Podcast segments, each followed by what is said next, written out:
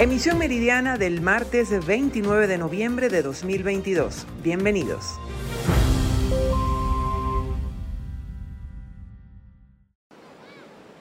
A cuatro días de constantes precipitaciones en la isla de Margarita, los habitantes sienten temor, pues los planes de prevención podrían no ser tan efectivos ante la fuerza de la naturaleza. Nos encontramos en una vía intermunicipal en donde quedan sus habitantes incomunicados con la crecida de este río, que cuando sale de la Asunción es el río Copey y cuando llega acá es el río Caracas porque pasa por diferentes municipios. Escuchemos el testimonio de sus habitantes y cómo viven la situación ante la alerta que da la crecida del río. Nos sentimos bastante afectados con la problemática de la lluvia cada vez que pasa dos, más de 48 horas lloviendo, porque el río crece y quedamos prácticamente incomunicados, ya que las vías de comunicación de, transporte, los medios de transporte, este, quedan para el lado de, Maneiro y nosotros pertenecemos a Arismendi. Eh, ya se ha hablado varias veces o en varias oportunidades han venido personas relacionadas con el gobierno estatal y municipales y todavía estamos en espera de los problemas que nos, que el, más importante que tenemos, que es la canalización y este, la pronta este, construcción de un nuevo puente. De acuerdo al pronóstico del Instituto de Meteorología de Venezuela, las lluvias proseguirán en todo el país, especialmente en el estado de Nueva Esparta, cuando tradicionalmente es un mes lluvioso. Por eso los habitantes piden acciones más contundentes para situaciones como esta, que data de más de 30 años. Desde la isla de Margarita, Ana Carolina Arias. Dirigentes del Partido Primera Justicia realizan la presentación de un proyecto para la recuperación de las pensiones y el salario. Veamos. Hemos visto con bastante preocupación el hecho de que en lo que va de año, comenzando por, digamos que en el marzo, en el marzo de 2022, el gobierno nacional hizo un aumento de sueldo y salario, donde con pompa de platillo anunció de que el salario mínimo iba a ser de 130 bolívares, que correspondía en su momento a 30 dólares. Este, sin embargo, el problema que se genera cuando ocho meses después este salario mínimo ya nos cuesta 30 dólares, sino que está en un monto alrededor de los 12 dólares como tal. Nosotros vemos que este gobierno empleador eh, tiene una política económica que realmente no toma en cuenta a los, empleados, sobre todo los empleados públicos. De ejemplo, Venezuela tiene este, afectado por este tema, por ejemplo, 4.500.000 pensionados del Seguro Social están afectados por este tema. Y alrededor de unos 500.000 trabajadores de la administración pública también están afectados por este tema, porque son ellos los que son, los que son los mayores contratantes de los empleados que ganan sueldo mínimo y por supuesto al momento de que el sueldo se vaya degradando, ellos son los, que están afectados. La, empresa privada tiene un sueldo que son 900% más que lo que es el salario mínimo del gobierno nacional. Entonces imagínense ustedes cómo una persona de, de bajos recursos o, de, o empleados públicos pueden vivir con 20 dólares mensuales para hacer su, toda, toda la parte de ella. eso, cuando el gobierno nacional en, marzo con la, con la caseta 6691 indica esto, se le reclamó y se le dijo que por qué no se dolarizaba el salario. Y sin embargo ellos dijeron que no, que era a través de los bolívares que, que eran valederos y se dejó en 130 bolívares.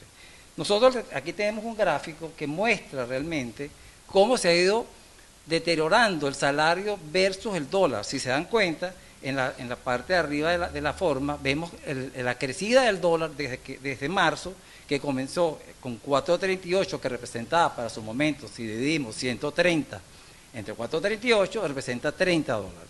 Hoy en día, si tú divides 10.72, que es el precio del dólar a hoy en Banco Central de Venezuela, entre 130, entre 10,72 te va a dar 12 bolívares. Y estamos tomando datos del Banco Central de Venezuela. O sea, no estamos tomando datos del dólar paralelo y de mucho esto.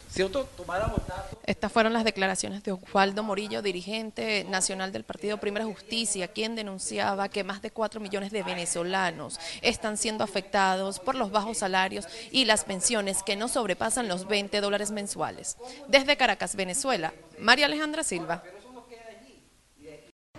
Buenas tardes, establecemos este contacto desde las afueras del Hospital Universitario de Coro, doctor Alfredo Van Griek. En el día de hoy, representantes del Sindicato de Trabajadores del Sector Salud del Estado Falcón se pronuncian para solicitar al secretario de Salud de la región que dé respuesta a las solicitudes que han venido haciendo de mejoras al convenio eh, colectivo. Escuche. Bueno, sí, nosotros hemos enviado eh, varias comunicaciones a la Autoridad Única de Salud. No hemos tenido respuesta ni siquiera para reunirse con nuestra organización sindical por la violación de la cláusula 15 y 16 de la normativa laboral que establece los ingresos del personal a la Secretaría de Salud del Estado Falcón. Nosotros notamos con preocupación que ellos metieron más de 200 personas, nosotros estamos solicitando 147 cargos y tienen más de dos meses con que, va a firmar eh, el ingreso de estos trabajadores y hasta el día de hoy no se ha tomado en cuenta la solicitud que hizo el sindicato, que es el administrador de la convención colectiva. Por otro lado, el transporte. Tenemos más de cuatro meses esperando eh, que salga eh, la ruta del transporte y tampoco hemos tenido respuesta a pesar de lo que es una tontería. Son dos cauchos, dos o tres cauchos que tienen que montarle. Ah, pero utilizaron el transporte para otras cosas, menos para hacer la ruta de los trabajadores las medicinas de los trabajadores y sus familiares calificados. Ahora pretenden, después que hacen un alarde de una bulla de que van a inaugurar, que inauguraron una farmacia para los trabajadores en la Secretaría de Salud, ahora ellos pretenden que nosotros vayamos al ambulatorio a buscarme los medicamentos para los trabajadores y sus familiares calificados, a pesar de que llegó esta semana una cantidad de medicamentos para enfermedades crónicas, para los trabajadores familiares calificados y otros trabajadores que no tienen ese tipo de enfermedad. Bien, muchísimas gracias. Bueno, escuchamos las declaraciones de Teodoro Dovale, representante del Sindicato de Trabajadores de la Salud del Estado Falcón. Vale destacar que son aproximadamente unos 10.000 trabajadores que están a la espera de las mejoras salariales. Parte de la información que tenemos a esta hora desde el Estado Falcón. Continuamos con más de Noticias BBITV. Así es, gracias por el contacto. Y es que ante el incremento de ventas que tradicionalmente se registra durante esta temporada, muchos optan por el comercio informal como una alternativa para obtener ingresos extras. Para ello ofrecen diversos descuentos a los consumidores que buscan en las calles una posibilidad de adquirir estrenos para estas fiestas. Veamos.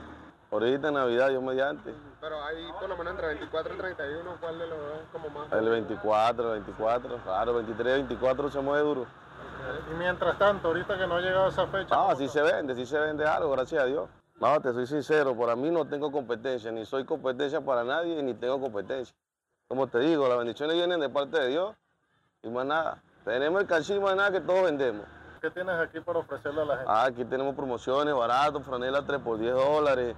Eh, tenemos franela, hasta franela en 4x10, tenemos sudadera 3x10, tenemos pantalones de clásicos Levi en 10 dólares, ropa de niños también, pantalones de niños, mira, barato, 10 dolaritos.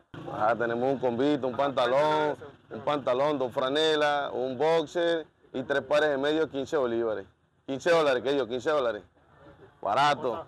esto sería como un lujo comprar ropa, ¿no? Porque usted tiene que alimentarse.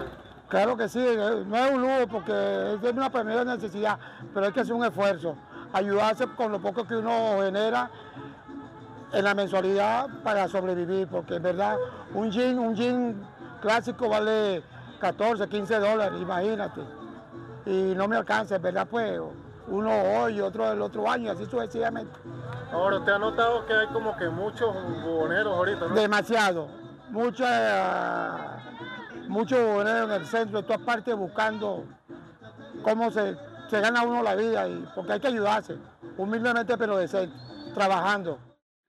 Bien, entre tanto las calles y avenidas de las principales ciudades de esta entidad llanera muestran un notorio incremento en la cantidad de vendedores informales, los cuales se encuentran a la expectativa del incremento en las ventas en fechas cercanas a Navidad y Año Nuevo es parte de la información en desarrollo a esta hora desde nuestra región y por lo pronto queremos invitarlos a continuar con más de la presente ronda informativa.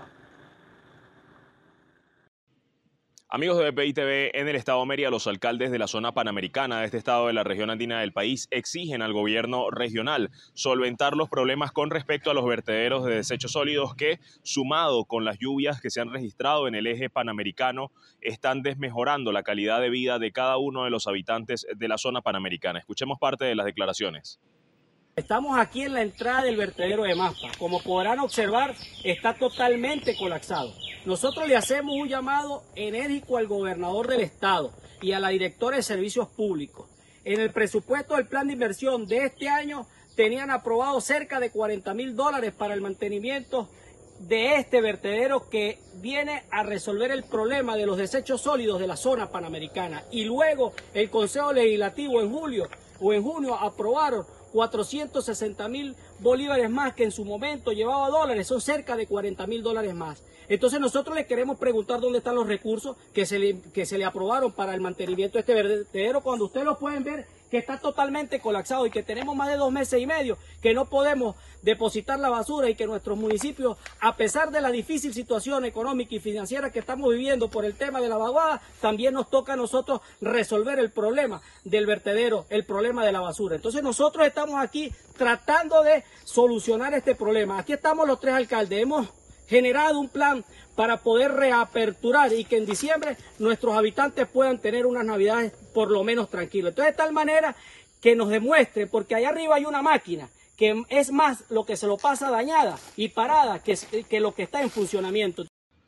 Los alcaldes aseguran que pese a que no tienen el presupuesto suficiente para solventar los problemas de los municipios, van a intentar hacer esfuerzos para darle la mejor calidad de vida a sus habitantes. Desde el Estado de Mérida, José Gregorio Rojas, BPI TV. Según la más reciente encuesta Pulso de la Migración del Departamento Administrativo Nacional de Estadísticas DANE, el 85,2% de los venezolanos ha expresado dificultades para conseguir empleo y el 80,8% tiene un trabajo sin contrato laboral. En cualquier país la inserción laboral de extranjeros es un asunto difícil, no solo por las barreras en documentación y trámites, sino por la falta de empleo que en el caso de Colombia no solo afecta a los venezolanos. El distrito que hace, caracteriza y los mete en la agencia distrital de empleo y si no quedan en un empleo determinado, quedan en otro. Esa es la oportunidad, pero usted tiene que acercarse a la agencia distrital para caracterizarse, para que eso sea una realidad. Una de las barreras que enfrentan en este caso los profesionales son las convalidaciones académicas en las carreras que así lo exigen. Yo soy abogado, soy especialista en Derecho Penal y magíster en Ciencias Penales y Criminológicas y realmente la reinserción en el mercado laboral acá es bastante compleja, ya que o se está sobrecalificado o realmente es muy difícil conseguir un trabajo formal y más en mi carrera que es derecho, que al ser venezolana tengo que realizar una convalidación que bien sabemos, tanto el costo como el factor tiempo, porque el Ministerio de Educación tiene un retraso de dos años con la convalidación de títulos, entonces es complicado. En cuanto a acciones concretas para la inserción laboral en Bogotá, se espera que en enero o febrero de 2023 venezolanos puedan acceder a empleos como conductores del sistema masivo de transporte, entre otros relacionados con las tecnologías. Es que va a haber un proyecto eh, de Amazon eh, y otro proyecto con la GIZ que estamos trabajando eh, para capacitar a personas que administren información en la nube. Obviamente esto es paso a paso, va a haber un piloto de 90 personas pero esperamos ir poco a poco avanzando en los próximos años para que esto sea una realidad. Las empresas están demandando administradores de información en la nube. Por otro lado está la Rolita y está Transmilenio, necesitan conductor. Entonces estamos trabajando con el Registro Único Nacional de Transportadores, el, que, el que emite la licencia de conducción, para que a los nuevos bogotanos les concedan la posibilidad de sacar el pase o la licencia de conducción, como le llaman ustedes. En busca de mayor inclusión laboral, Gaitán anunció que el distrito emitió el decreto 399, el cual otorga incentivos a las empresas que contraten población migrante. La finalidad es darle un subsidio durante determinado tiempo para que haya más contratación de esta población. En Bogotá, Miguel Cardosa, BPI TV. La inflación se moderó en noviembre hasta el 6,8%, medio punto menos que la registrada en octubre, que fue del 7,3%, debido a la bajada de los precios de los carburantes y de la electricidad. Según el indicador adelantado del índice de precios de consumo publicado este martes por el Instituto Nacional de Estadística, la tasa de inflación lleva cuatro meses consecutivas a la baja, desde el máximo del 10,8% alcanzado el pasado julio. Esta evolución se debe principalmente a la bajada de los precios de los carburantes que subieron en noviembre de 2021 y de la electricidad, con un descenso mayor que el del año pasado. También influye, aunque en menor medida, un aumento más moderado de los precios de la nueva temporada del vestido y del calzado, comparado con noviembre de 2021. El Ministerio de Asuntos Económicos destaca que noviembre ha sido el cuarto mes con una tasa de inflación a la baja y que continúa la tendencia hacia la moderación iniciada este verano. El IPC se ha reducido cuatro puntos en los últimos cuatro meses, lo que sitúa a España como uno de los países con una disminución más rápida e intensa de la Unión Europea, según explica el Ministerio, y pone de manifiesto el impacto positivo de las medidas puestas en marcha para amortiguar el alza de los precios. Diez chimpancés de una reserva para estos primates situada en el este de Florida son los artistas de una de las exposiciones más originales del extenso programa de la Semana del Arte que comienza este lunes en Miami. La exposición Art by Shims se inaugurará este miércoles en un centro cultural de Miami Beach con dos de las obras vendidas por adelantado. En total se presentan 15 obras abstractas realizadas con pintura acrílica por uno o varios de los 10 chimpancés que han mostrado interés por el arte en el refugio donde viven 228 de estos animales. Hay cuadros creados por un solo chimpancé, otros por dos y algunos por tres, con un precio de cada uno de 5 mil dólares. Dos de las ocho obras se han vendido por adelantado a coleccionistas de arte de Santa Fe, Nuevo México, Estados Unidos y Dubái. El dinero recaudado con las ventas de los cuadros y las donaciones que puedan hacer otras personas que acudan a la inauguración el 30 de noviembre se dedicarán al mantenimiento de esta reserva fundada en 1997 por la primatóloga Carol Noon. Disneyland Shanghai cierra de nuevo temporalmente por la COVID-19 cuatro días después de su reapertura. Algunas partes del complejo, como la calle comercial de Disney Town y dos hoteles, reabrieron una semana antes que el parque de atracciones. Por ahora, estos seguirán operando con normalidad, según indicó la dirección de Disneyland. El parque temático llevaba cerrado desde finales de octubre por un positivo de COVID, lo que dejó atrapadas durante horas a cerca de 19.000 personas. El pasado jueves, el complejo volvió a reabrir con estrictas medidas. Los visitantes debían presentar una prueba PCR negativa y enseñar un código QR para que las autoridades sepan quién ha visitado el lugar. El parque temático permaneció ya cerrado durante más de tres meses, entre marzo y junio, por un estricto confinamiento, aunque las cifras de nuevos contagios siguen ahora muy por debajo de los experimentados en primavera. A nivel nacional, los casos han batido récord con más de 40.000 positivos.